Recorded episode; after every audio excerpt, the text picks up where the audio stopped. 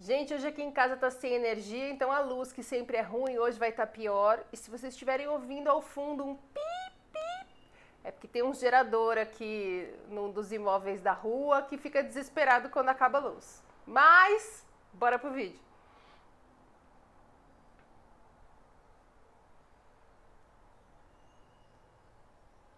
Essa semana vai ficar invertida de novo, o Drops. É, essa semana acabou ficando invertida de novo, o Drops do meio da semana foi com tamanho de vídeo e o vídeo de hoje eu acho que vai ficar curtinho. Mas é uma coisa que parece bobagem e que é muito importante que eu queria falar. Eu falei nos stories essa semana, mas eu acho que devia virar um vídeo.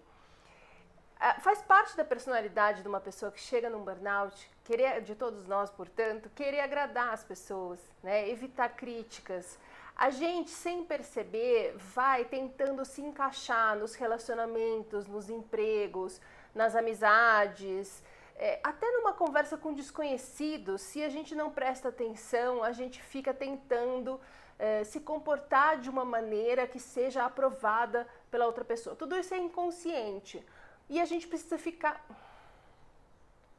Tudo isso é inconsciente, mas eu sei que você vai se identificar com isso. Outro dia, eu quando fui votar, agora no segundo turno, estava saindo, era uma escola grande, e tinha um caminho onde tinha metade do espaço para as pessoas entrarem, metade do espaço para as pessoas saírem. E eu estava andando e eu não posso ir muito rápido ainda, né? Quer dizer, é uma velocidade andando normal, mas não é uma velocidade apressada porque me cansa, porque eu ainda tenho medo disso provocar a mesma insônia que provoca quando eu ando, sei lá, mais de meia hora, enfim. Eu fui andando no ritmo que estava bom para mim porque pela primeira vez eu tinha realmente uma motivação para manter o meu ritmo. Não vale a pena eu correr o risco, nem que seja por medo, de não dormir à noite, porque eu tive que acelerar o meu passo durante um, um percurso não muito pequeno, para que as pessoas possam andar na velocidade ansiosa delas. Então, meio que pela, então, meio que saindo da minha regra normal, que eu nunca tinha me dado conta, eu fui andando no meu ritmo normal e vi que as pessoas atrás estavam algumas impacientes, outras inquietas. Teve um que fez uma ultrapassagem, chegou a esbarrar nas pessoas que estavam vindo no, no, no sentido contrário. E isso, para mim, até pouco tempo atrás, eu me sentiria muito mal. Você fica com culpa, você fica com vergonha, você se sente mal por estar atrapalhando as pessoas. Só que eu acho que você, como eu, nunca, nunca parou para pensar, eu nunca tinha parado para pensar, que se não está bom para a gente, não está bom para alguém. E se estiver bom para a gente e não estiver bom para alguém, a gente acha ruim, então tudo bem não estar bom para a gente, mas é ruim não estar bom para os outros.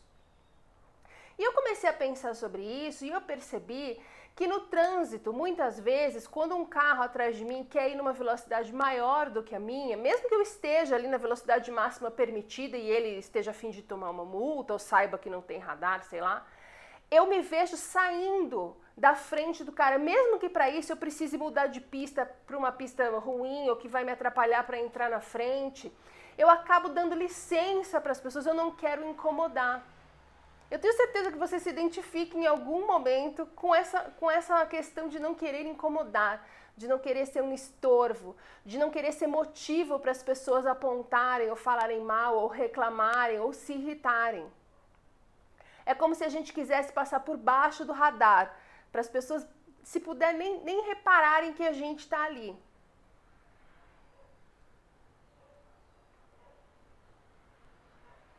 E se você realmente parar para pensar, você vai ver que nós fazemos isso, e eu até já falei sobre isso nos vídeos, mas não tinha feito essa ligação. A gente faz isso em todas as situações. Às vezes a gente, a gente para manter uma amizade ou para não desagradar um amigo, a gente faz um programa que a gente não gosta, vai numa balada que não quer, fica mais tempo num lugar que não está agradável, faz uma viagem que não estava tão afim, queria ver um filme no cinema, mas a pessoa insistiu, ah, então vamos ver o outro. É diferente de concessão. A concessão é quando, por exemplo, num relacionamento, uma semana você vê um filme que você gostaria de ver e o seu namorado não é tão afim, e na semana seguinte você assiste um filme que ele gostaria de ver e que você não estava tão afim. Ok, cada um está cedendo um pouquinho. Eu estou falando da nossa, do nosso hábito de sempre ceder em favor do outro, para não incomodar, para, enfim, não atrapalhar a pessoa, para não desagradar ninguém, para evitar críticas e rejeições à nossa pessoa. E aí, com isso, sem perceber, a coisa vai crescendo. A gente fica tentando nos encaixar num emprego que não nos faz bem, num relacionamento que é tóxico, numa amizade que não, em que a gente não ganha nada. Então parece uma besteira falar sobre é, andar devagar na rua ou não dar passagem para alguém. E eu não estou falando de falta de educação, hein, gente? Eu não estou falando de andar no meio da calçada devagar, impedindo que as pessoas transitem. Eu estou falando de, em uma vez que está uma fila de pessoas ou de carros, você está andando numa velocidade que é confortável para você, que não é a um século por hora, você só não está andando apressado se a pessoa atrás de você estiver incomodada, ela deve te ultrapassar e não você acelerar para que ela possa ir na velocidade dela, se acelerar for desconfortável para você. Eu estou falando aqui da gente prestar atenção desde esses detalhes até essas coisas maiores, onde a gente fica tentando se diminuir, se entortar, se encaixar, se enturmar, mesmo não estando bom para a gente. Tá bom para as outras pessoas. Quantas amizades você tem que você sai com a pessoa e a pessoa só fala dela? Você começa a falar alguma coisa, ela desvia para ir para um problema dela, para uma coisa que ela quer, sei lá, contar, dividir ou quer sua opinião. Quantas vezes num relacionamento você não se viu obrigada a ceder muito mais vezes do que a outra pessoa? Na hora de ver um filme, na hora de fazer um programa, na hora de fazer uma viagem, em qualquer coisa referente a vocês dois estarem juntos. Você quer ficar sozinho e a pessoa força a barra para grudar, você quer mais atenção e a pessoa continua fazendo as coisas no ritmo dela. Todo relacionamento, seja de amizade, seja de trabalho, seja amoroso, a gente tem que fazer os nossos 50% e a outra pessoa fazer os 50% dela. Mas a gente, com a nossa personalidade, muitas vezes, com essa mania de não querer desagradar, muitas vezes a gente faz 70%, 80% de uma relação. E relação aqui estou chamando também trabalho. Quando você está dando muito e não está tendo nada de volta do seu chefe, da sua equipe, da sua empresa, alguma coisa está errada. E aí você vê como parece bobagem, mas é muito mais importante do que você imagina. A questão de você impor a sua presença seja no trânsito, seja na saída da eleição. Oi!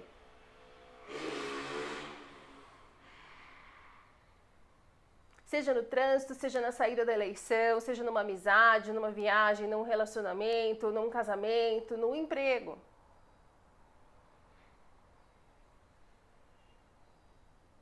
Quanto mais a gente toma consciência do nosso valor, da nossa força, do nosso tamanho, do nosso merecimento, menos a gente se encolhe, menos a gente tenta se diminuir, menos a gente faz coisas que desagradam e que são desconfortáveis para a gente, para priorizar o bem-estar de outra pessoa.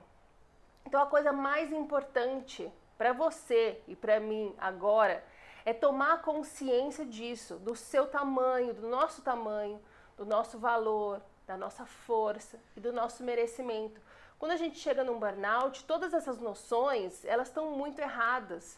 A gente, por algum motivo, está tentando ser alguém que a gente não é. A gente está tentando abrir mão das nossas verdades para priorizar o outro, para não perder uma amizade, para não perder um casamento, para não perder um namoro, para não perder o um emprego, para não ser criticado na família, para não ser apontado, sei lá, pelos colegas.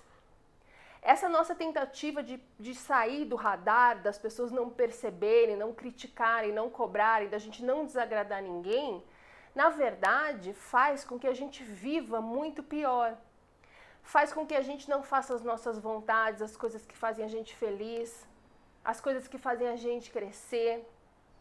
A gente fica se diminuindo até que chega uma hora que a gente deixa de existir, a gente esquece quem a gente é. A gente está no mundo para servir as pessoas.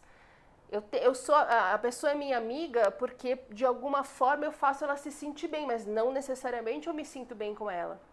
Eu tô num relacionamento que não necessariamente me faz sentir bem, mas as pessoas não vão me criticar, não vão me apontar. Não vou ser rejeitada por a pela outra pessoa. Eu estou num emprego que não me faz bem, que me deixa doente, que me deixa infeliz, mas eu estou evitando o julgamento das pessoas, eu estou evitando a rejeição tanto desse emprego se eu começar a me impor, quanto de um outro que eu possa procurar e não encontrar tão rápido. A gente vai se anulando e é isso o que estressa. É você se diminuir, é você tirar sua força, você não reconhecer seu valor, é você chegar numa hora que você conclui que você não merece as coisas, que as coisas acontecem para os outros e não para você. E percebe como tudo isso que eu estou falando começou numa observação de eu estar numa fila de pessoas, não deixando que o meu ritmo se alterasse pelo bem-estar dos outros? A gente precisa começar a observar essas coisas pequenas, essas coisas que vão se acumulando no nosso dia e que formam um estresse grande. É muito fácil a gente perceber quanto impacta na nossa vida o estresse de um trabalho, o estresse de um relacionamento que não vai bem. Mas a gente nunca para para pensar nessas pequenas coisas, nessas pequenas concessões que a gente fala, ah, não faz mal. Pode ser que num primeiro momento você se sinta egoísta, mas não é egoísmo você impor sua vontade no mesmo, na mesma medida que as outras pessoas impõem as dela. O que não pode é só a vontade das outras pessoas valer e a sua ficar esquecida, e a sua ficar apagada, porque você não quer desagradar, porque você não quer que as pessoas te julguem, você não quer que as pessoas te julguem egoísta, por exemplo.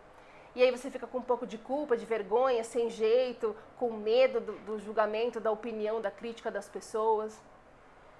Quanto mais você olhar para essas coisas pequenas, quanto mais você olhar o tanto que você está abrindo espaço na sua vida para as vontades dos outros, melhor vai ser para você tirar o estresse da sua vida. Começa a observar como você se comporta no trânsito, na fila, dentro do ônibus, no Uber, nas suas amizades, numa reunião, numa conversa, no seu relacionamento, com as, pessoas da sua família.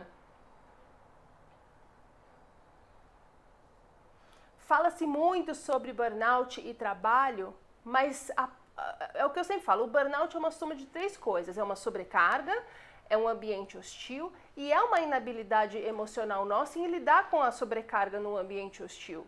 E essa parte da inabilidade emocional é a gente que tem que consertar na gente. Não adianta botar culpa no chefe, no, no marido, na mulher, na mãe, no cara do trânsito que cortou seu carro. Tem a ver com você reconhecer o seu valor, o seu tamanho, a sua força, o seu merecimento. Olha para isso. Olha para a sua autoestima, olha para o quanto você realmente acredita que você merece que aconteçam coisas boas na sua vida. Isso é fundamental para cortar o estresse da nossa vida, do nosso corpo e ir recuperando a nossa saúde.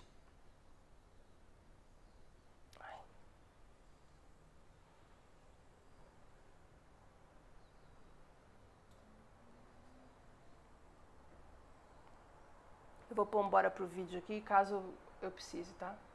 Bora pro vídeo! E a carinha